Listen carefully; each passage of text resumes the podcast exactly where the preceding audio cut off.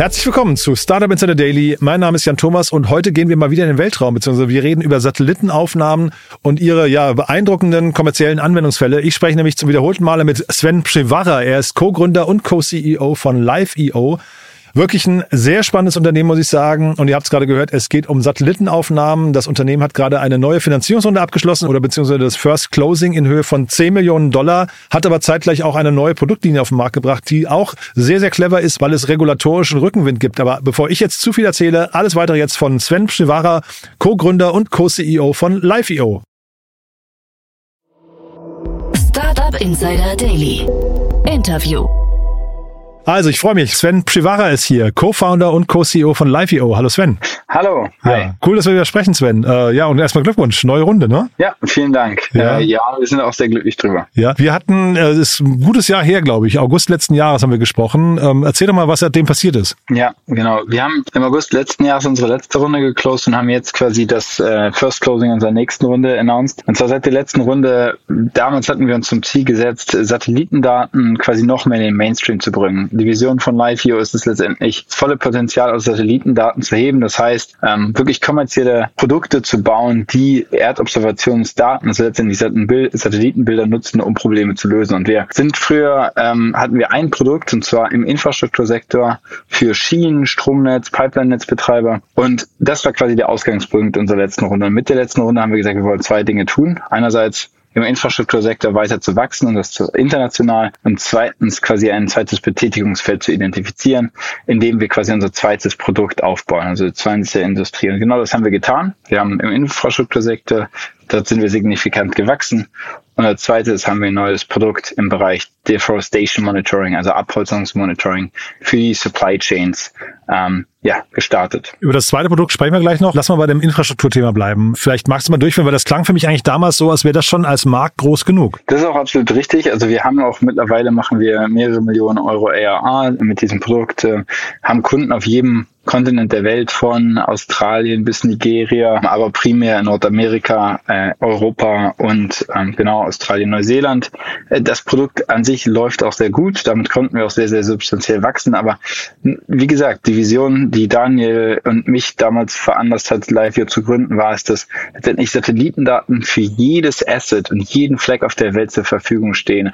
Und in einer Zeit, in der Klimawandel, geopolitische Veränderungen und demografische Veränderungen uns vor einfach neue Herausforderungen setzen, haben wir gesagt, dass Satellitendaten einfach in jeder Industrie einen, ja, einen positiven Beitrag leisten können. Und deshalb haben wir uns mit der letzten Runde gesagt, okay, gut, wir wollen das unter Beweis stellen, dass quasi Satellite Data nicht ein One-Trick-Pony ist, sondern mehr als das kann. Zumal unser Tech-Stack auch einfach einiges auf dem Kasten und damit kann man einiges machen. Mhm. Und wie geht ihr jetzt vor? Ich meine, wenn du sagst, ihr wollt jedes Asset und jeden Fleck da auf der Welt irgendwie, letztendlich irgendwie verarbeiten können, das heißt ja eigentlich, ähm, es gibt gar keine Grenzen. Wie priorisiert man denn da richtig? Ja, also genau, unsere, unser Anliegen, um das auch nochmal ganz wichtig zu sagen, ist es quasi, das jetzt nicht morgen oder übermorgen zu machen, sondern wir glauben einfach, dass es eine, eine sehr, sehr ja, dedizierte Strategie, Strategie braucht, um letztendlich ein, ein Billion-Dollar-Unternehmen im Bereich Earth Observation Data aufzubauen. Und die Strategie ist eigentlich ganz einfach. Erstmal haben wir gesagt, wir skalieren in einem Markt. Das ist der Infrastruktursektor. Das haben wir jetzt getan oder das sind wir dabei, das weiter zu tun. Dann haben wir gesagt, okay, um zu beweisen, dass der Tech-Stack und letztendlich die Opportunität wirklich da ist und dass der Tech-Stack auch wirklich das tun kann, expandieren wir in eine weitere Vertikale. Das ist der, der Supply Chain Sektor. Und dann down the road wollen wir anderen Leuten ermöglichen, auf Basis unserer Technologie eigene Produkte zu bauen. Das wird aber in ein paar Jahren passieren und dann kann man wirklich jedes Essen monitoren. Aber momentan fokussieren wir uns wirklich auf die beiden Märkte, in denen wir aktiv sind. Und wenn wir diesen zweiten Markt identifiziert haben, war es mit einem sehr, sehr dedizierten Prozess. Wir haben ein Business Development Team auf die Beine gestellt, das sich wirklich sehr, sehr strukturiert äh, unterschiedlichste Industrien und Märkte angeschaut hat. Und dann sind wir letztendlich beim Deforestation Monitoring der Supply Chain gelandet. Du hast jetzt euer Tech-Stack, glaube ich, drei oder vier oder vielleicht sogar fünfmal erwähnt. Es klingt so, als möchtest du darüber sprechen. Ne? Was ist denn euer Tech-Stack? Genau, unser Tech-Stack, letztendlich muss man sich das vorstellen, Satellitendaten sind wie so, eine, so ein Rohstoff. Ähm, und ein Rohstoff ist erstmal, da ist ganz viel Potenzial, da ist aber auch erstmal noch eine Menge Arbeit dran, dran zu tun. Also wir mussten über die vergangenen fünf Jahre wirklich sehr, sehr viel IP und Technologie, letztendlich auch Modes aufbauen, die es unter ermöglichen, Satellitendaten global mit einer sehr, sehr hohen Genauigkeit und einer extremst hohen Automatisierung Automatisierungstiefe zu analysieren. Und das heißt, wir haben ähm, Dutzende Ingenieure, PhDs, die wirklich ein quasi die beste Technologie aus unserer Perspektive weltweit gebaut haben, um Satellitendaten skaliert zu analysieren. Und das nicht nur für eine Industrie, sondern für viele aber quasi produktseitig fokussieren wir uns erstmal auf eine Industrie. Ich glaube aber, dass die Technologie im Hintergrund, wie gesagt, mehr kann als das und sich das in den nächsten Jahren auch zeigen wird. Wenn du sagst, ihr habt da die weltweit beste Technologie in dem Bereich, mit wem messt ihr euch da? Also letztendlich sind das so Firmen, die Orbital Insights oder Descartes Labs ähm, aus den USA. Das ist äh, das sind Unternehmen in Europa wie Kairos ähm, oder oder Preliger aus Frankreich oder ein Overstory. Ähm, das sind so die Firmen. Die kennt man jetzt vielleicht nicht, wenn man nicht in diesem Bereich unterwegs ist. Die haben aber auch alle substanziell Venture Capital geraced. Mhm. Und dieser äh, Development, äh, Business Development Prozess, dieser strukturierte Prozess, kannst du mal beschreiben, wie ihr da vorgegeben, äh, vorgegangen seid? Das ist ja auch spannend. Das, welche Parameter spielen eine Rolle? Ja, also letztendlich ähm, absolut richtig. Wenn du natürlich irgendwie mit einer Technologie rangehst, eine Business Opportunity zu identifizieren, dann gilt es natürlich einerseits, sich den Markt anzuschauen und die Problemstellung anzuschauen, zu identifizieren, ist der Markt groß genug, ist das Problem wiederkehrend, ist das Problem äh, universell, kann man das irgendwie, haben das ganz viele unterschiedliche, ganz, gibt es genug Kunden, die dieses Problem wirklich haben. Und auf der anderen Seite muss man dann schauen, ob die Technologie, die man gebaut hat, dieses Problem auch lösen kann. Mhm. Und das ist natürlich irgendwie mit einer Technologie wie, wie Satellitendaten ein bisschen schwierigeres Problem. Also diese, diese, diese, diese Search Function. Aber dafür haben wir halt dieses Team aufgebaut, was sich das die letzten Monate angeschaut hat. Und wir haben Use Cases identifiziert vom Insurance Sector zum Civil Engineering Space, zum Finance Space, bis hin zu ähm, Deforestation und Nature-Based Solution, also im ganzen Carbon Accounting Space, haben uns aber dann letztendlich identifiziert, okay, man muss sich fokussieren. Den zweiten Go-to-Market, den machen wir genau in diesem Deforestation Space. Mhm. Jetzt habt ihr diese neue Runde abgeschlossen oder du sagst das First Closing von eurer neuen Runde. Ähm, worauf haben denn Investoren jetzt gerade am meisten geachtet? Mhm. Also ich glaube, die, die Runde hat vor allem deshalb, konnten wir die closen, weil einfach wirklich die Metriken gestimmt haben. Wir konnten unter Beweis stellen, dass wir uns fast verdreifacht haben, was den, was den Umsatz einging in diesem Jahr alleine. Ich glaube, so ein Wachstum ist momentan schwierig zu erzielen in, in vielen anderen Bereichen. Das ist natürlich Nummer eins. Nummer zwei ist, dass wir quasi zeigen konnten, dass wir einen ganz klaren Pfad haben, dieses Wachstum auch voran, äh, fortzusetzen. Ähm, sei es das jetzt im Infrastruktursektor oder nochmal beschleunigt mit unserem neuen Produkt. Und ich glaube, das hat äh, bei den Investoren viel Begeisterung ausgelöst und zumal auch nochmal das, was wir tun, auch also im Bereich Satellitendatenanalyse sehr differentiated ist. Also ich glaube, im letzten Jahr, in den letzten zwölf Monaten haben sich ja bei den VCs, gab es erstmal sehr große Augen, was so AI und OpenAI kann. Auf der einen Seite als natürlich Beschleuniger, aber auf der anderen Seite auch ein bisschen aus Furcht, weil wie schnell wird jetzt mein SaaS-Produkt irgendwie von einem Competitor überholt, der jetzt irgendwie den besseren OpenAI-Wrapper hat. Mhm. Das ist im Bereich Satellitendaten deutlich, deutlich schwieriger und ermöglicht es einem dann natürlich auch deutlich sichere Bets zu machen. Also von Seiten eines Investors. Mhm. Aber okay, aber, aber worauf achten die jetzt dann genau? Du hast ja gerade gesagt, äh, ARR, ihr habt schon so mehrere Millionen, hast du gemeint, ne? Äh, ARR, das ist ja schon mal eine super Voraussetzung, in solche Gespräche zu gehen. Aber wie war die Stimmung jetzt für euch und was waren so die, die kritischen Fragen, die man sich stellen muss?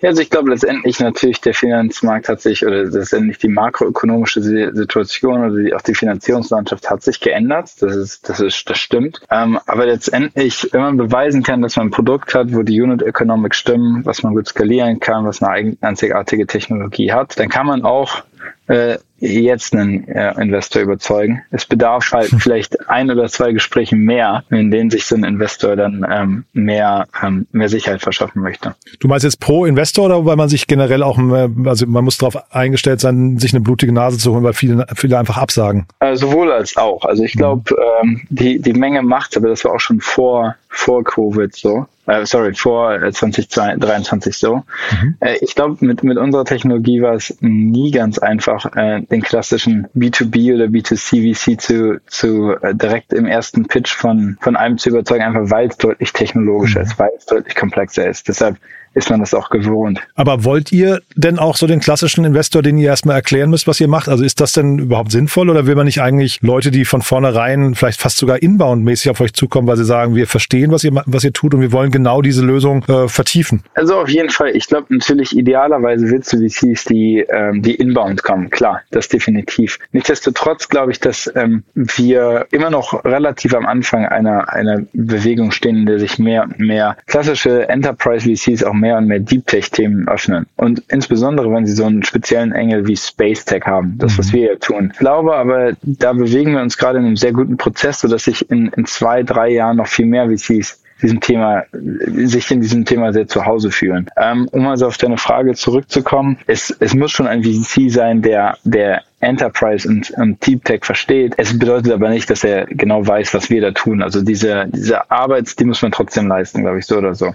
Ja, ich habe mich gerade gefragt, ob nicht diese Analogie mit OpenAI dann vielleicht doch spannend ist, weil du hast ja vorhin von den SaaS-Investoren gesprochen, die vielleicht jetzt auch gerade ein bisschen Angst haben. Ist es nicht fast so, dass es bei euch gar nicht so relevant ist, ob ihr Space Tech seid? Ähm, vielmehr, dass ihr eigentlich fast auftritt wie ein SaaS-Unternehmen und eigentlich nur die Grundlage hinter Space Tech ist, also wie im AI-Bereich eigentlich auch. Man braucht, man braucht jetzt nicht klassischerweise einen AI-Investor, damit du deinen ähm, SaaS-Tool mit AI aufladen kannst, oder?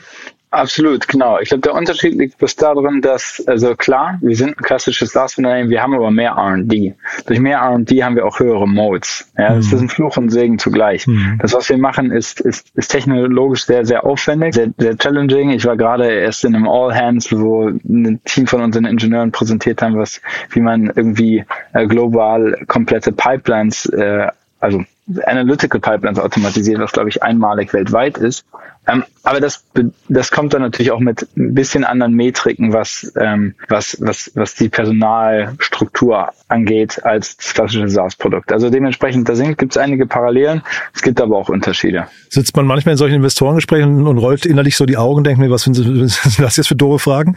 So würde ich das natürlich nicht formulieren, aber manchmal wird man gefragt und, und denkt sich, ja, die, die Antwort, die sollte doch auf der Hand liegen, aber ich glaube, das ist mhm. dann einfach, kommt aus einer Ego-Perspektive, weil man sich so viel mit dem Thema beschäftigt. Also man kann nicht immer davon ausgehen, dass die andere Seite natürlich das ganze Vorwissen hat, was man selber mit an den, an den Tisch bringt. Finde ich jetzt sehr höflich von dir, dass du das gesagt hast. Du nur nach vorne raus, was sind denn jetzt die nächsten Schritte? Jetzt äh, vielleicht erzählst du noch mal ein bisschen über das neue Produkt. Die Supply Chain ist ja erstmal ein super spannendes Thema, aber auch riesengroß eigentlich, ne? Absolut, genau. Dementsprechend gehen wir jetzt auch nicht irgendwie alle Use Cases im Supply Chain Sektor an, sondern wir haben uns eine ganz genaue Problematik herausgegriffen. Und zwar es gibt eine neue Regulatorik der EU, die heißt EU Deforestation Regulation und die beschreibt quasi, dass ab Ende nächsten Jahres alle Firmen, die eine von sieben Hauptrohstoffen in die EU importieren oder deren Derivatives, also sagen wir zum Beispiel Kakao oder Schokolade, was aus Kakao gemacht wird, diese Unternehmen müssen unter Beweis stellen, dass der Anbau nicht zur Abholzung im Herkunftsland geführt hat. Und das nach 2021. Mhm. Klingt alles extrem komplex, bedeutet aber letztendlich nichts anderes, als dass europäische Unternehmen und Unternehmen, die nach Europa importieren, globale Supply Chains monitoren müssen auf Abholzung. Und genau da kommen Satelliten, kommen Satellitendaten zum Tragen. Du brauchst eine sehr hohe Genauigkeit, eine hohe Automatisierung. Genau das können wir an den Tisch bringen und haben deshalb in den vergangenen Monaten die führende Deforestation Abholzungsmonitoring Solution gebaut, die quasi es Unternehmen in Europa ermöglicht, mit dieser neuen Regulatorik zu complyen, die letztendlich meines Erachtens nach ähnlich groß wird wie GDPR, was mhm. natürlich für einigen Umsatz auch auf Seiten des Startups in diesem Bereich geführt hat. Mhm. Ja, man, man kennt das ja, ne? Also Regulatorikänderungen oder Verschärfungen schaffen ja neue Chancen, ne? Oft auch. Also macht es für viele Unternehmen komplex, aber dann für Startups eben sind sie auch so Wegbereiter manchmal, ne? Ganz genau. Und das Gute hier ist, also das Gute für uns ist, dass halt, wir versuchen A, einerseits nicht irgendwie Bestands Supply Chain Software auf den Kopf zu stellen, sondern mit denen zu partnern, mhm. weil B, ähm, du als einfache Supply Chain Software auch diesen, diesen Tech-Stack gar nicht auf die Beine stellen kannst. Eine hohe Genauigkeit von dieser Abkürzungsdetektion ist extremst wichtig und schwierig zu erreichen, weil es bedarf einer, einer hochgradigen Kombination von unterschiedlichen Datenquellen und AI, weil du willst einfach nicht falsch sein. Du willst, du willst weder sagen, dass deine Lieferkette zur Abholzung gesorgt ist, obwohl sie es nicht getan hat, weil das bedeutet, du musst deine Supplier wechseln. Auf der anderen Seite willst du auch nicht von Suppliern kaufen, die in Wirklichkeit Abkürzungen betrieben haben, weil dann, äh, dann riskierst du nicht nur natürlich einen Image-Schaden, mhm. sondern auch bis zu vier Prozent deines Annual Turnovers als Strafe. Und dafür können wir sorgen, dass du keine Fehleinschätzung machst mit unseren Analytics. Mhm. Die Unternehmen, mit denen ihr jetzt sprecht, ähm, also eure potenziellen Kunden, ist denen das schon bewusst? Weil ich kann jetzt diese Regulatorik nicht und ähm, also dementsprechend damit verbunden die Frage, wie leicht ist denn der Sales-Prozess dafür?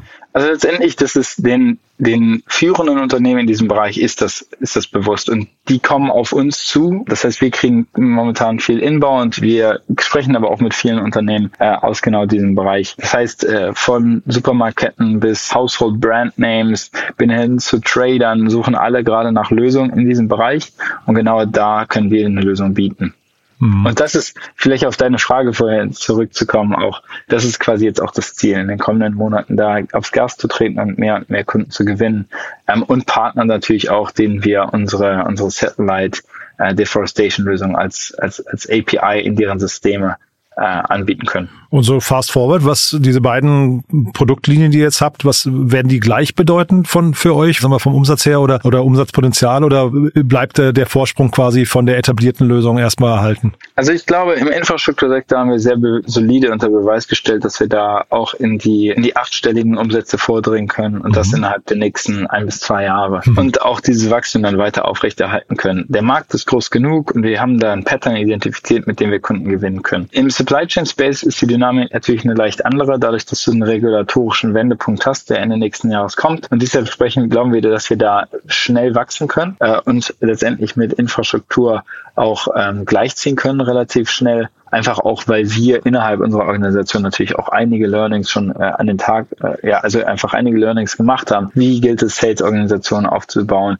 Wie gilt es, Go-to-Market-Teams aufzusetzen? Wie gilt es, Partnerschaften anzugehen? All das können wir hier direkt zum, äh, zum Tragen bringen und natürlich dann damit die Umsatz, den Umsatz, das Umsatzwachstum beschleunigen, um so im kommenden Jahr dann, dann nochmal signifikant zu wachsen von unserem aktuellen Standpunkt aus. Was glaubst du denn, wie viele Produktlinien ihr sag mal, letztendlich mal haben werdet dann so dauerhaft? Also momentan, also für die nächsten zwei Jahre, wir, diese beiden Industrien reichen vollkommen aus, mhm. definitiv, mhm. um uns darauf zu fokussieren. Also wir haben natürlich unsere Strategie, die ich eingangs beschrieben habe. Mhm. Unsere Zielsetzung ist es auf jeden Fall nicht, in, in tausend unterschiedlichen Märkten eigene Produkte anzubieten ähm, oder sagen wir hunderten, sondern wir glauben, dass andere Firmen mit unserer Technologie im Hintergrund Produkte in diesen Märkten auf die Beine stellen können. Aber ob wir jetzt äh, als Zwischenschritt bis dahin noch eine, eine dritte Industrie aufbauen werden oder nicht, das ist momentan noch Sache von ja, Besprechungen und strategischen Entwicklungen in den kommenden Monaten. Und jetzt im Kontext von der Finanzierungsrunde muss man sich wahrscheinlich irgendwie mal zumindest die Frage fallen lassen oder die Frage stellen, äh, wer euch mal kaufen könnte. Ne? Äh, ich, mir fehlt so ein bisschen die Fantasie äh, oder äh, die Kenntnis einfach für euren Markt, für euer Umfeld. Wer sind so potenzielle ähm, Targets dann für euch oder ähm, Akquisitionskanäle? Ist das dann so eine NASA oder wer könnte euch kaufen? Nee, also NASA und ESA, das ist ja das europäische ja, Pendant der Raumfahrtbehörde, sind letztendlich öffentliche Behörden, die, glaube ich, noch nie einen Exit gemacht haben. Das ist aber auch, Ach, gar auch eine NASA Problem. nicht. Ach ja, ist spannend. Das ist okay. aber auch gar kein Problem. Ja. Auch ein SpaceX sehe ich da eher nicht. Aber man muss sich einfach mal so vorstellen. Stell dir vor, du kannst Business Insights liefern über jedes Haus, jede Fabrik, jede Straße, jeden, äh, jeden Schienenweg auf der Welt. Mhm. Und du kriegst diese Insights via API in dein eigenes System oder in die Systeme deiner Kunden geliefert.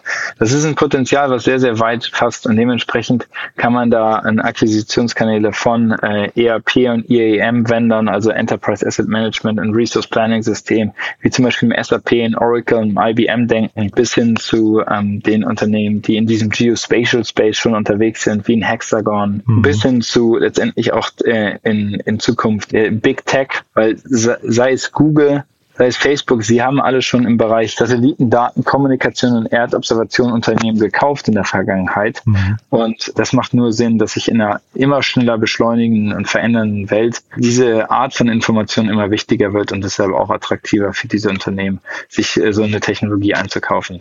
Und ich glaube, ich habe auch falsch gedacht. Ne? Ich glaube, so eine NASA, ESA oder äh, SpaceX und so weiter sind wahrscheinlich sogar eher ein Lieferant für euch, ne? Oder, oder ein Partner. Äh, es ist gar nicht so ein ja. Exit-Kanal, sondern eher auf der anderen Seite von der Wertschöpfungskette, ne? Genau, also letztendlich, wir beziehen heutzutage schon viele Daten von der NASA oder von mhm. der ESA. Ähm, und das ist auf jeden Fall eher ein Supplier als ein potenzieller Käufer. Mhm. Und fürs Verständnis nochmal, diese, diese Daten, die ihr dann oder die, die Satellitenaufnahmen, in, sind die in Realtime oder mit welchem Versatz kommen die, mit welchem zeitlichen Versatz? Mhm. Ja, also letztendlich kommen diese Daten bis zu, mit einem Versatz von bis zu wenigen Stunden. Hm, das heißt, du hast bis heutzutage noch nicht eine, eine Echtzeit, also sagen wir mal im Minutentakt, aber du kannst schon runterkommen bis auf wenige Stunden. Und das ist quasi auch wiederum was, was einen Hochgrad an Automatisierung auf der Seite der Analysefirmen bedingt. Und, und genau das haben wir. Hm. Also da steckt ja viel Fantasie drin, ne? Da bin ich also fast gespannt, was da aus euch noch werden kann. Ne? Was würdest du sagen, wo steht ihr in drei, vier Jahren? Äh, also in drei, vier Jahren sind wir das größte Erdobservationsunternehmen der Welt und haben, und haben auf jeden Fall mittlere achtstellige Umsätze. Das ist, äh, davon gehe ich aus. Cool. Okay. Und auf dem Weg dahin, was würdest du sagen, ist die größte Herausforderung? Die größte Herausforderung, würde ich sagen, ist es quasi immer diesen, diesen gesunden Mittelweg aus ähm, schnellem Wachstum, ähm, aber auch ja nachhaltigen internen Prozessoptimierung und so weiter zu finden und natürlich jetzt vor allem auch einfach den, den Go-to-Market zu acen in den beiden Märkten, in denen wir jetzt äh, unterwegs sind. Mhm. Also darauf setzen wir jetzt aktuell unseren ganzen Fokus. Super. Sven, dann weiterhin viel Erfolg. Klingt wirklich stark. Und dann würde ich sagen, wir sprechen nochmal, wenn die Runde dann richtig durch ist. Ne? Das war jetzt das First Closing. Ich höre auch raus oder ich lese raus, da können sich wahrscheinlich Investoren gerne melden bei euch, ne? Ja, auf jeden Fall. Ja, cool. Du, dann drücke ich die Daumen und bis zum nächsten Mal. Ja, vielen Dank. Hat Danke dir auch. Ne? Mich auch. Ciao. Ciao. Startup Insider Daily. Der tägliche Nachrichtenpodcast der deutschen Startup-Szene. Ja, das war Sven Pschivara, der Co-Gründer und Co-CEO von Live.io. Und ich habe es ja vorher gesagt, echt ein richtig cooles Gespräch. Eine tolle Mission, muss man sagen. Also bin sehr gespannt, wie es da weitergeht. Ich finde, das war natürlich große Ankündigung. Also ich sag mal Stichwort mittlerer achtstelliger Umsatz oder auch äh, eine Billion-Dollar-Company. Aber ich finde, das klang auch irgendwie plausibel und es ist natürlich auch faszinierend, mal drüber nachzudenken, was da wirklich für eine Aussagekraft in den Daten, in den Satellitendaten liegen kann, wenn die ja wirklich fast in Echtzeit hier auf der Erde ankommen. Also ich denke nur so an Private Equity oder andere M&A-Aktivitäten oder auch das Thema Konkurrenzbeobachtung oder auch vielleicht das Predikten von Börsenkursentwicklungen und so weiter. Also sehr, sehr spannend und dementsprechend wird es interessant sein zu sehen, wie es weitergeht. Wir haben uns verabredet schon für das nächste Update, wenn dann das Final Closing kommt von der aktuellen Runde. Wenn es euch gefallen hat, natürlich wie immer die Bitte gerne weiterempfehlen an Menschen, die hier mal reinhören sollten. Dafür wie immer vielen Dank an euch. Ansonsten euch einen tollen Tag und ja, vielleicht bis nachher oder ansonsten bis morgen. Ciao, ciao.